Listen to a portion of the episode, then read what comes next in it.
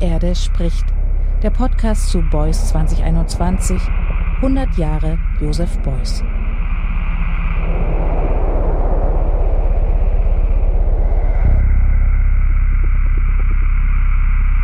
Welcome to a new episode of Die Erde spricht, The Earth is Speaking, the podcast on Beuys 2021, 100 Years of Joseph Beuys. I am Annegret Richter and I'm very happy that you are joining us. Anyone who talks about the concept of social sculpture, a central element in Joseph Beuys' artistic universe, is not just talking about a concept. They are also always talking about exactly that a practice. And since a workshop that is limited to the discussion of concepts without paying attention to practice itself is empty, the organizers of a workshop series on the theme of social sculpture in Nicosia have placed great emphasis on practice. Under the apt title Social Sculptures, the local Goethe Institute invited various Cypriot artists to a series of lectures, film screenings, and gatherings. The focus was on social and political problems that exist locally in Cyprus and on the artistic practices of the participants in dealing with them. An opportunity to learn about new possibilities of artistic social design, where also the role of the artist in society itself was questioned. Join us now in the experience of moments, discussions, and performative snapshots from the workshop series Social Sculptures held in Nicosia from April to September 2021. This episode was produced by the curator of the series, Marina Christodoulidou, and Emiddio Vasquez, artist and himself active as one of the workshop facilitators. Hello. So we are in a state gallery of um, contemporary art in Nicosia now. And there's this interesting exhibition with one of the secret Cypriot architect. Oh, okay. Again. Don't worry too much now.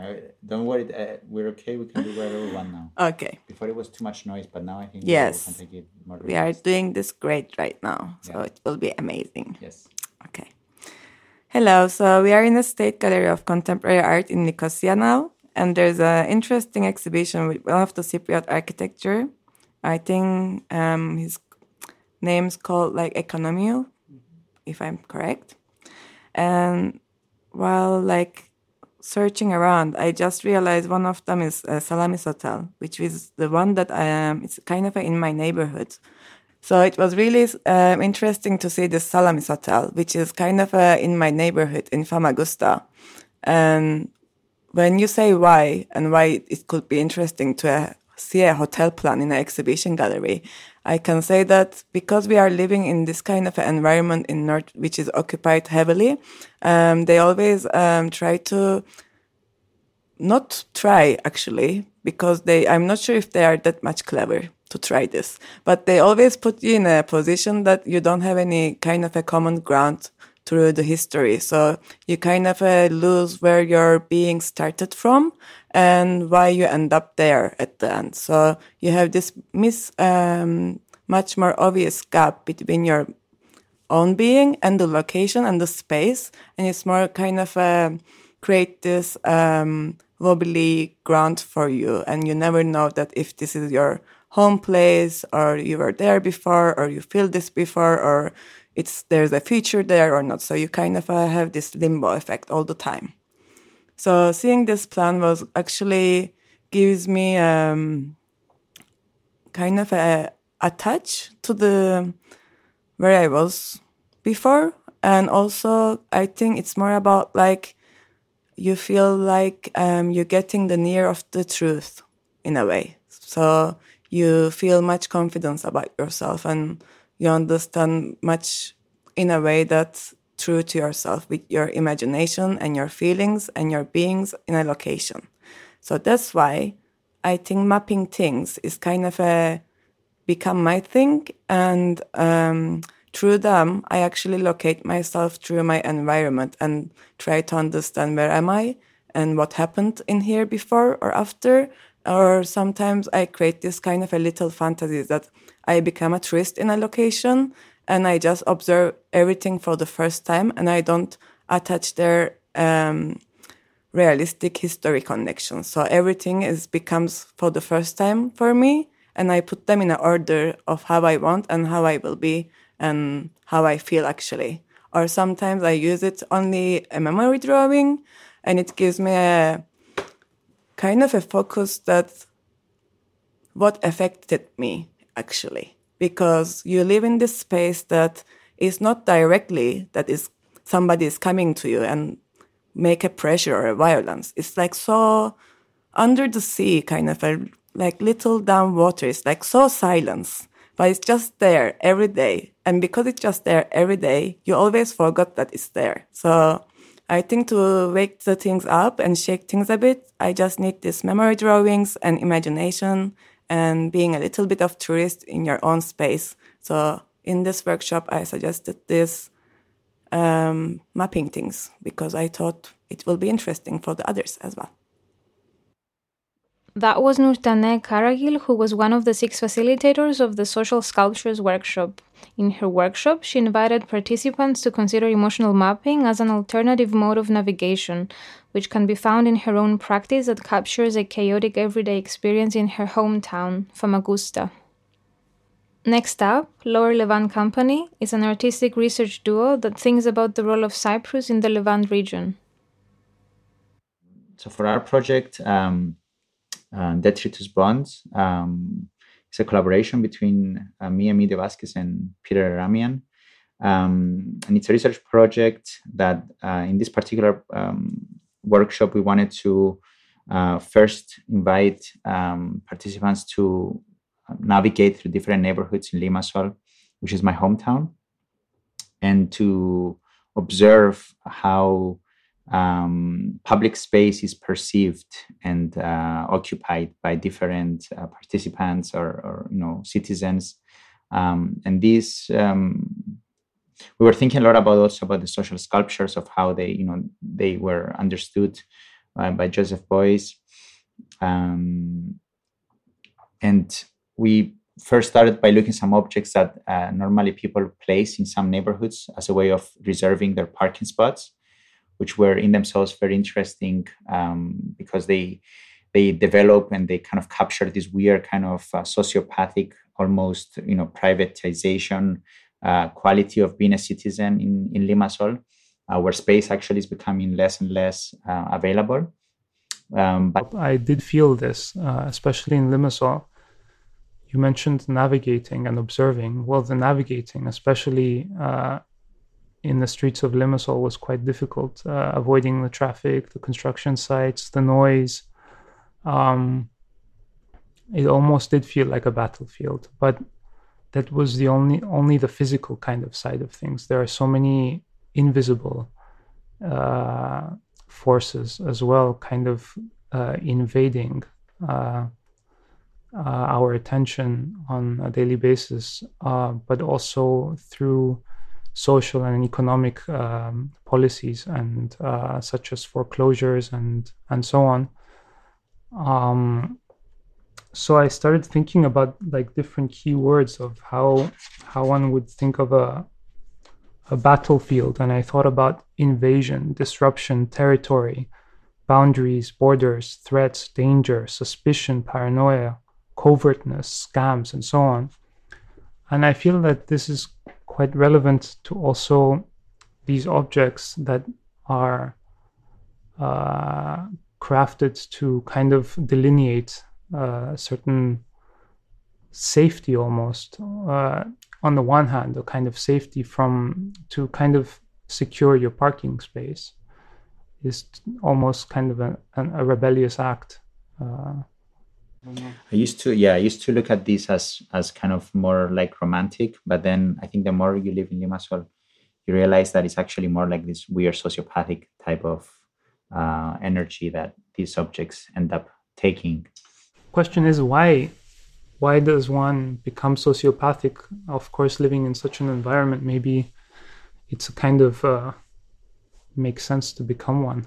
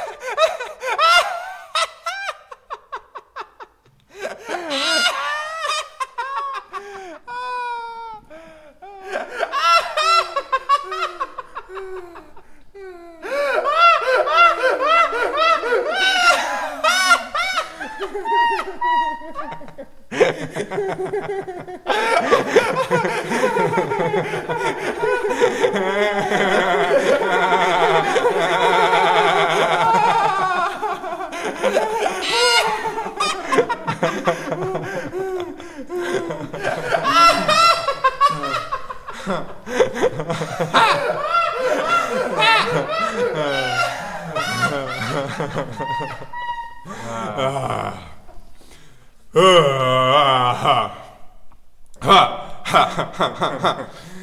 啊。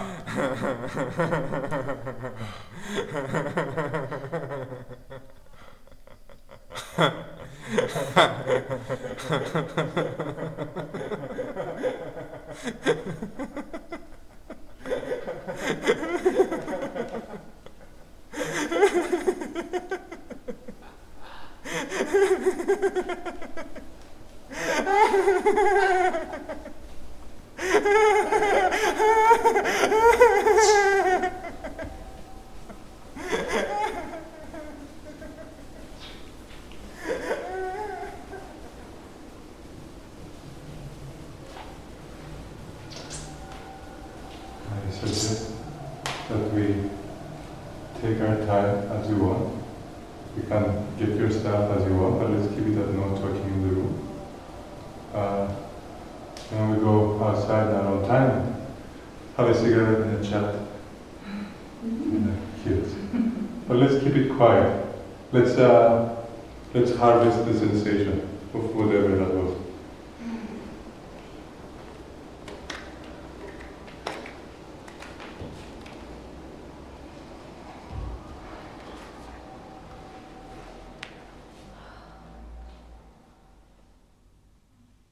in the temperate and tropical regions where it appears that hominids evolved into human beings, the principal food of the species was vegetable. 65 to 80 percent of what human beings ate in those regions in Paleolithic, Neolithic, and prehistoric times was gathered. Only in the extreme Arctic was meat a staple food. The mammoth hunters spectacularly occupied the cave wall and the mine, but what we actually did to stay alive and fat was gather seeds, roots, sprouts, shoots, leaves, nuts, berries, fruits, and grains, adding bugs and mollusks and netting or snaring birds, fish rats, rabbits, and other taskfuls modified to up protein.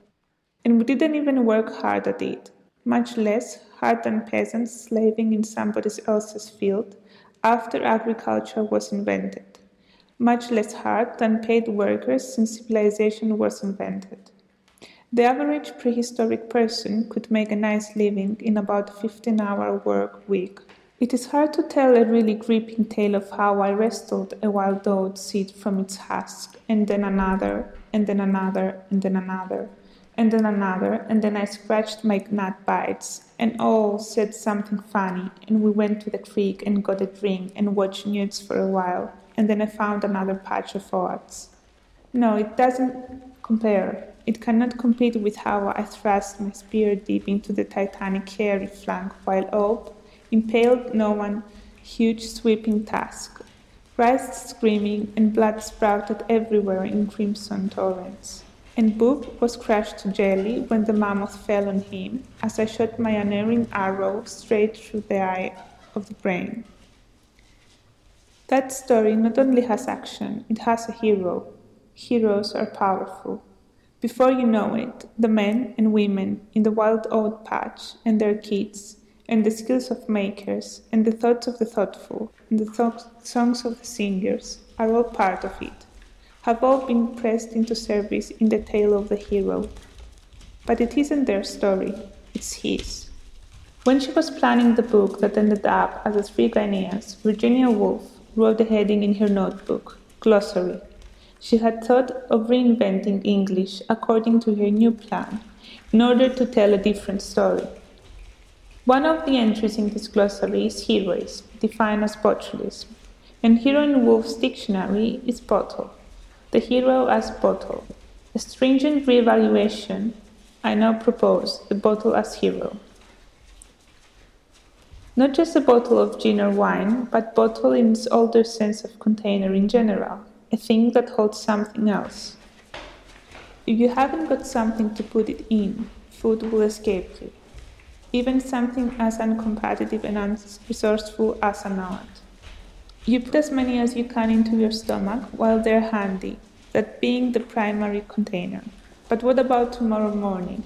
When you wake up and it's cold and raining, and wouldn't it be good to have just a few handfuls of oats to chew on and give little Oom to make you shut up? But how do you get more than one stomachful and one handful home? So you get up and go to the damned soggy oat patch in the rain and wouldn't it be a good thing if you had something to put baby Oo in so that you could pick the oats with both hands?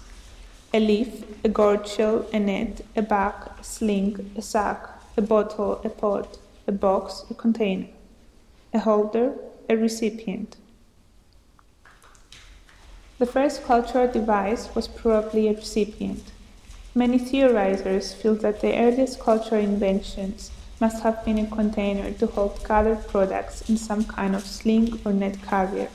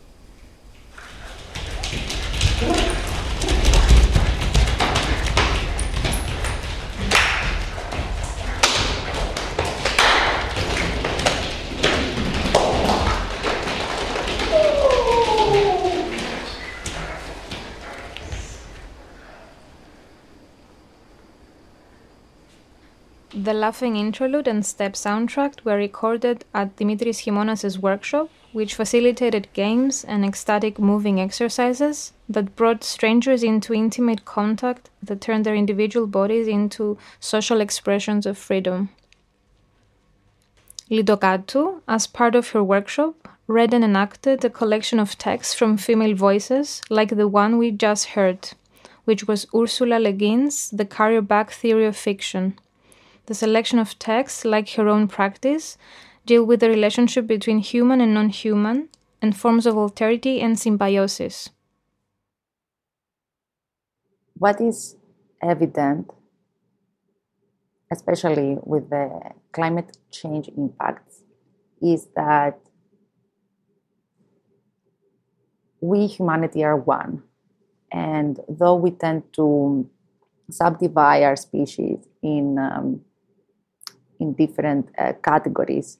In the end, we all inhabit Earth, and we, if we are to address these uh, challenges, we have to do it together. So I would say that the future of our cities is, or in order to discuss uh, the future of our cities, we have to have a conversation about how dynamic our current situation is. We cannot really plan that far in the future, knowing that at this point, 30 million people every year are displaced only because of climate change impacts. I believe that thinking the future of our cities, what's going to be important is to shift our understanding around systems of ownership um, this idea that we grow somewhere and we are connected to a specific plot of land and and that connection will grow through the years i think that's not possible anymore. And that might i find that that could be that could be beneficial in terms of in terms of empathy, in terms of uh, having a better understanding of the experiences that other people have um, today. So I believe that the future of our cities is going to be more mobile, less about ownership, and more about navigating a global system of continuous movement to the impacts of climate change that that we haven't reversed until today. Reflecting on displacement and ecological catastrophe, Melina Philippou speculates about the possibility of a code of ethics derived from humanitarian legal infrastructures as means of reimagining the future of civic space. Next follows Andriana Lagoudis on behalf of Social Club. So the Social Club came about after a response on a rant that I did on Instagram, really, which was for me, it was just a lot of bottled up um, emotions that were coming up after seeing what was happening in the US with the rise of the Black Lives Matter movement and the the backlash that it had in society in Cyprus. I couldn't believe that people weren't resonating with it and were still doubting that racism is something that is inherent in everyone. Um, so the rant happened.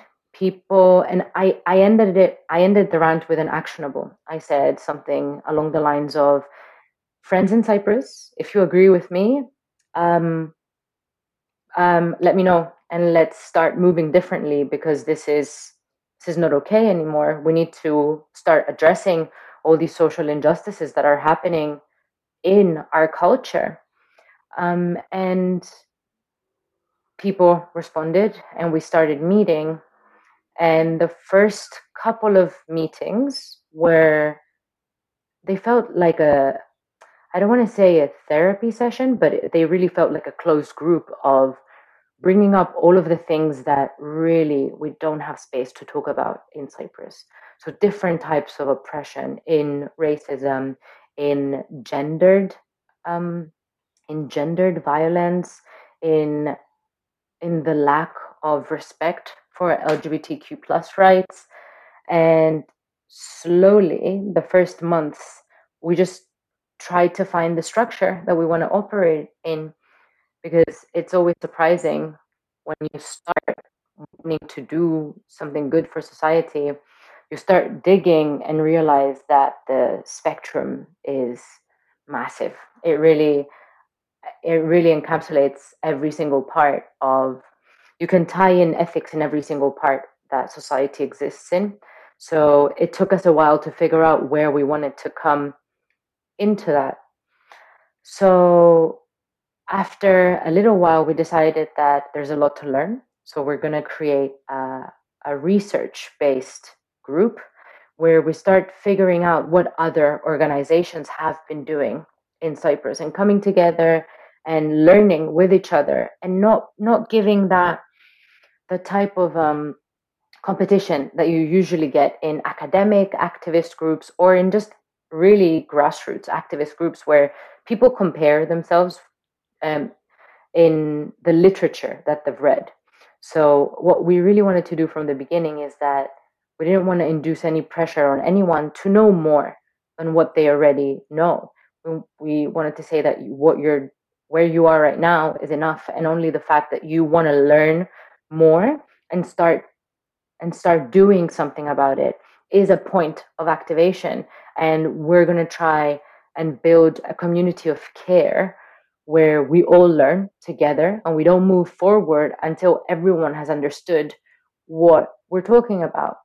And that happened for a couple of months. We we dive we dove into different like topics specific to Cyprus and are still learning about them. But then we figured out that we wanted a bit of a more creative approach.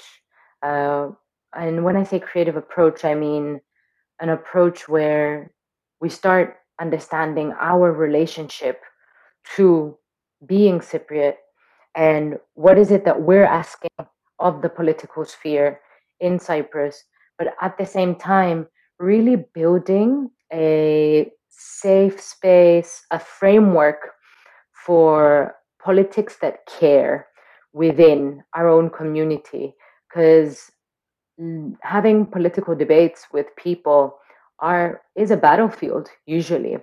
So in the social club, we we have as a primal primary value to make sure that people are not talking from that point that we create space for us for our community to to speak from their heart truly how they feel about something before someone is ready to attack them.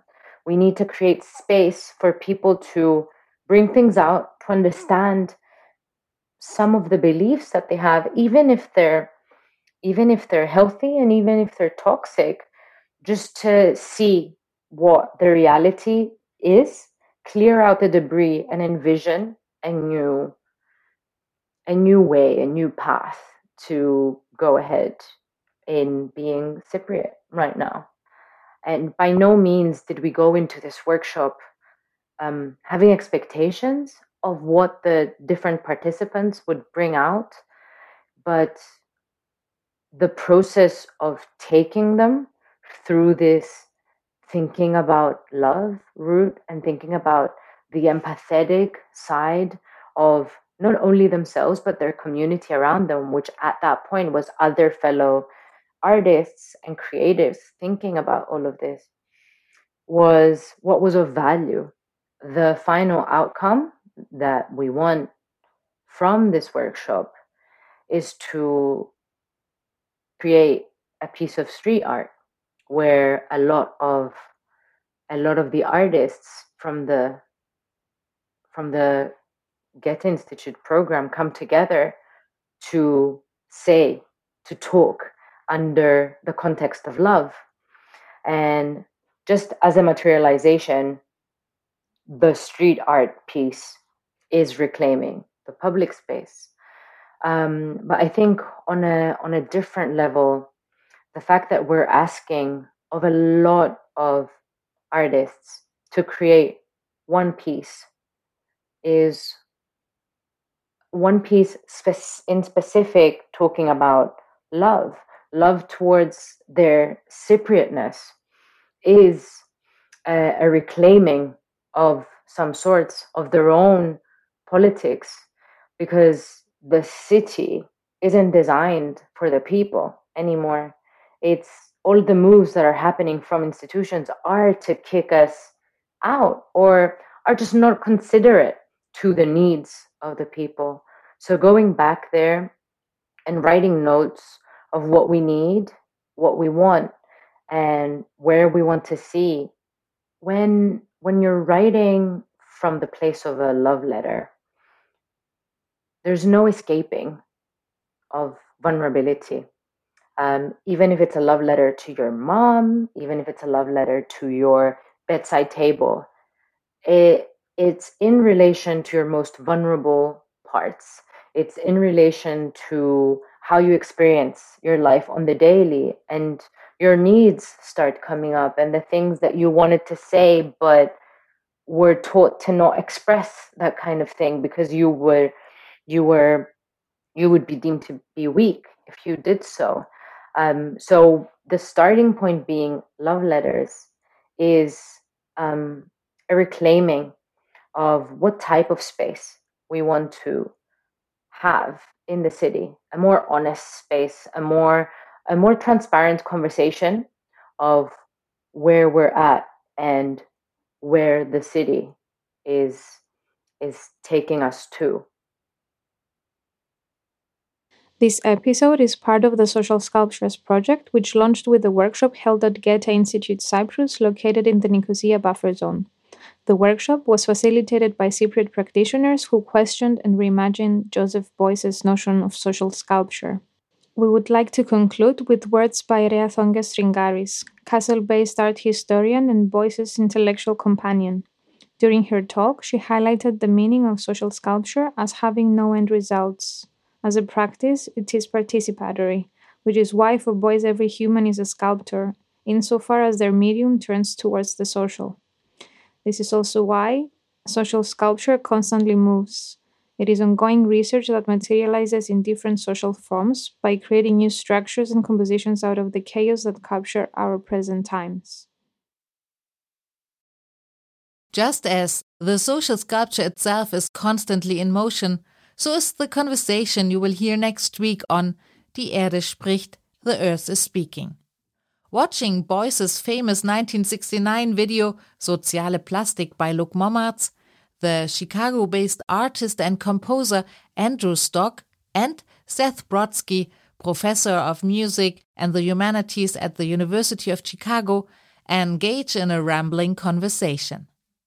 They will be orbiting around topics like European self definition, connections to music, art history, and geopolitics, as well as questions of autonomy, subjectivity, and the makings of kinship and nationhood. I would be delighted if you joined us again for this next episode. Die Erde spricht. Der Podcast zu Beuys 2021.